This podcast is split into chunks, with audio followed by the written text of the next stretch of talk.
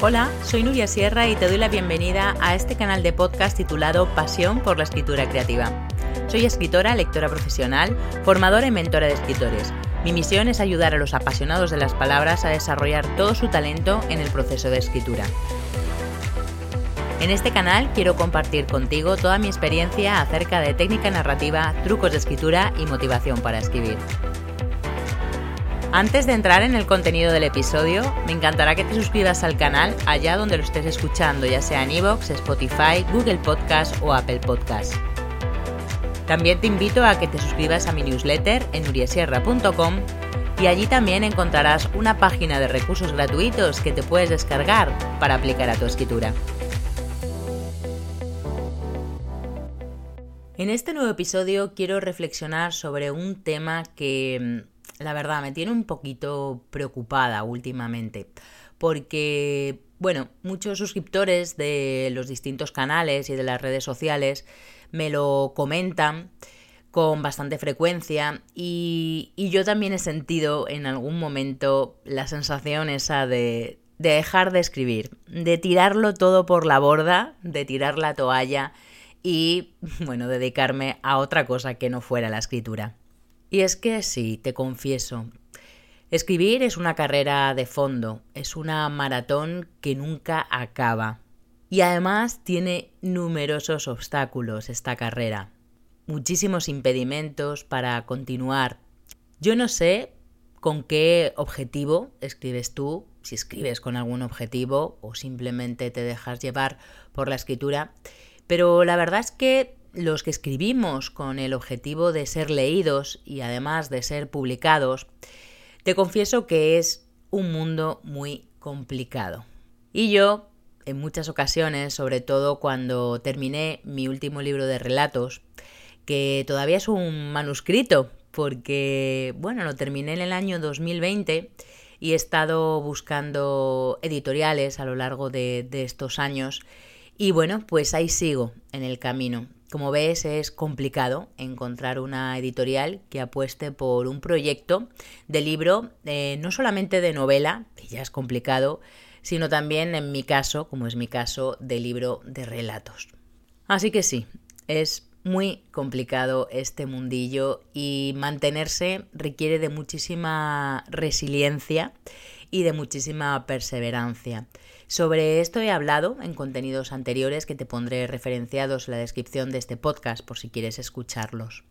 Así que sobre este tema me gusta reflexionar a veces qué es lo que me hace seguir escribiendo a pesar de todo.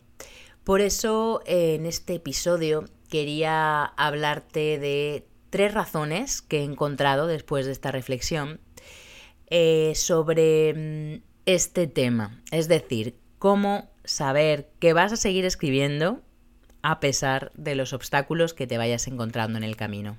Y te voy a dar tres razones por las cuales sabes que vas a seguir escribiendo toda la vida, que bueno, son fruto eso de mi reflexión. Probablemente haya muchas más razones y me encantará que me las dejes en algún comentario a este podcast.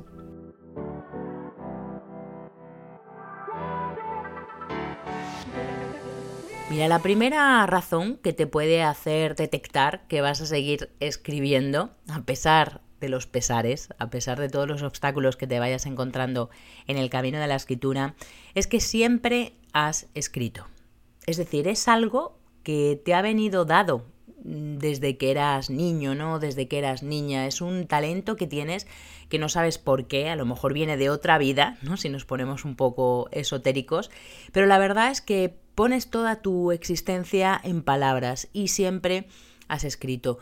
Yo me recuerdo de niña, eh, todas mis amigas tenían algún tipo de vocación, ¿no? Muy concreta, por ejemplo, pues quiero ser médico, o quiero ser enfermera, o quiero ser profesora. Y todo el mundo lo tenía muy claro. Y yo la verdad es que eh, yo decía, yo es que a mí me gustan las palabras, a mí me gusta leer, yo era una niña que leía muchísimo y, no sabía realmente a lo que me iba a dedicar, pero sí tenía claro que iba a ser relacionado con las palabras. Siempre me recuerdo de niña, pues eso, leyendo y sobre todo inventando historias. Me acuerdo que, inventaba poemas cuando me despedía de, mis amigas de la, de la playa después de pasar todo el verano junto a ellas y, bueno, pues marchaba a mi ciudad y, escribía poemas de despedida, ¿no? Estas cosas un poco eh, nostálgicas y, un poco, bueno, pues ingenuas que hacen los niños. Pero es verdad, me recuerdo toda la vida escribiendo. Yo no sé, como te decía antes, por qué escribes. Si tu objetivo es que te lean otros, que, que, te publiquen, llegar a ser famoso y exitoso, no lo sé, no lo sé cuál es tu, tu objetivo. Pero independientemente de, cuál sea, eh, puede ser una cosa tan sumamente eh, sencilla como por ejemplo escribir por poner tus pensamientos eh, en orden, ¿no? Para darle como un poco de, de, orden a todo el caos que nos pasa en la vida. Puede ser que escribas también como una forma de terapia, ¿no? Sobre la escritura terapéutica también se ha escrito mucho, ¿no? Puede ser también que escribas para, para no olvidar, simplemente porque quieres tener todos esos recuerdos, todas esas cosas que te van pasando en la vida eh, almacenadas en, palabras. Entonces, sea lo que sea que te lleve a poner tu vida en palabras, de verdad que, si es algo que has hecho siempre, mm, es bastante probable que lo sigas haciendo en el futuro a pesar de, como te decía, de todos los obstáculos que puedas ir encontrando en el camino.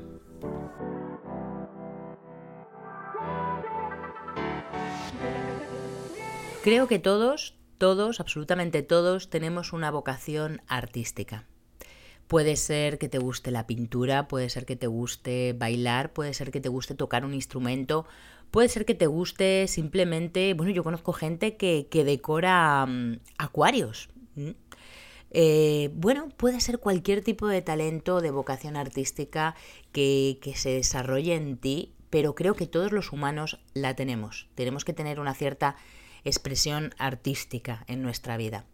Em, y esto me lleva a la segunda razón, que está muy emparentada con la primera, para saber que vas a seguir escribiendo a pesar de los pesares. Y es que si tu vocación artística, bueno, como es mi caso, cantar desde luego que no, porque canto fatal, eh, y como te decía antes, tuve claro desde muy niña que una de las cosas que más me gustaba hacer era poner eh, mi vida en palabras, ¿bien? Y contar historias. Así que, bueno, si no te ha dado por cantar, no te ha dado por bailar y eres ya una persona adulta o no te ha dado por, yo qué sé, por hacer claqué, pues, y te ha dado por la pasión de las palabras, lo normal es que vayas a seguir escribiendo el resto de tu vida a pesar de todo. Así que déjate llevar por esa vocación artística, déjate de llevar por la pasión de las palabras y no lo dejes, persevera, continúa. A pesar de que te digan que no en una editorial, a pesar de que no ganes un premio o no ganes otro concurso o lo mandes a 100.000 certámenes y no ganes ninguno.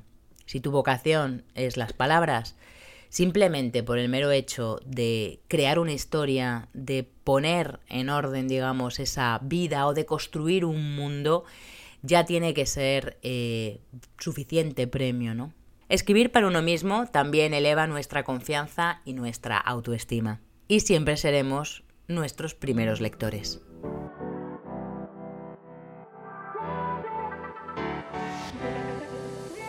Y la tercera razón para saber que vas a seguir escribiendo a pesar de las piedras que te vayas encontrando por el camino es algo un poco obvio.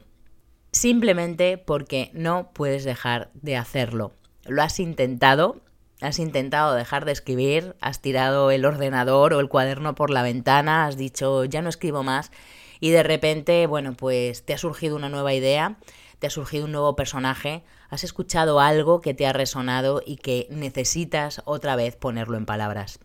Así que si no puedes dejarlo, si es algo como adictivo, si es como una droga, si no te queda otra que seguir y seguir escribiendo, entonces lo mejor es que independientemente, como decía, del objetivo que persigas con tu escritura, que te apuntes a cursos, a talleres, que aprendas más técnica narrativa, que aprendas a desarrollar trucos de escritura y a utilizar herramientas literarias que te sirvan para cada vez crear y construir mejores historias. Además, los talleres y los cursos es una forma también de tener una mirada objetiva sobre nuestros textos, ¿no? Porque nos permite poner en común y en valor nuestras historias en las clases y además nos permite crear una red vincularnos a otros frikis y a otros apasionados de las palabras que comparten nuestra adoración por el mundo literario. Es importante también verse acompañado y sentir que no estás solo en ese proceso de escritura, que tienes a más gente que, bueno, que le encanta también hacer lo mismo que tú y que siempre te puede echar una mano cuando estés atascado o cuando estés desmotivado.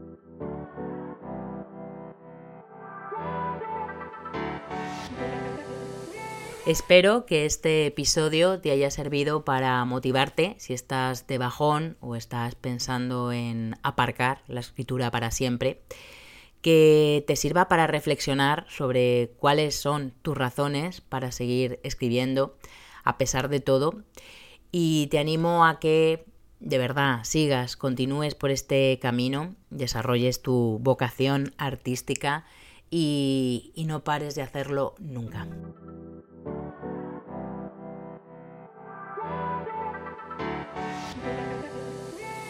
Te invito de nuevo a que te suscribas a este canal de podcast, también a mi newsletter en nuriasierra.com y a que me sigas en todas las redes sociales donde comparto un montón de contenido sobre escritura y literatura.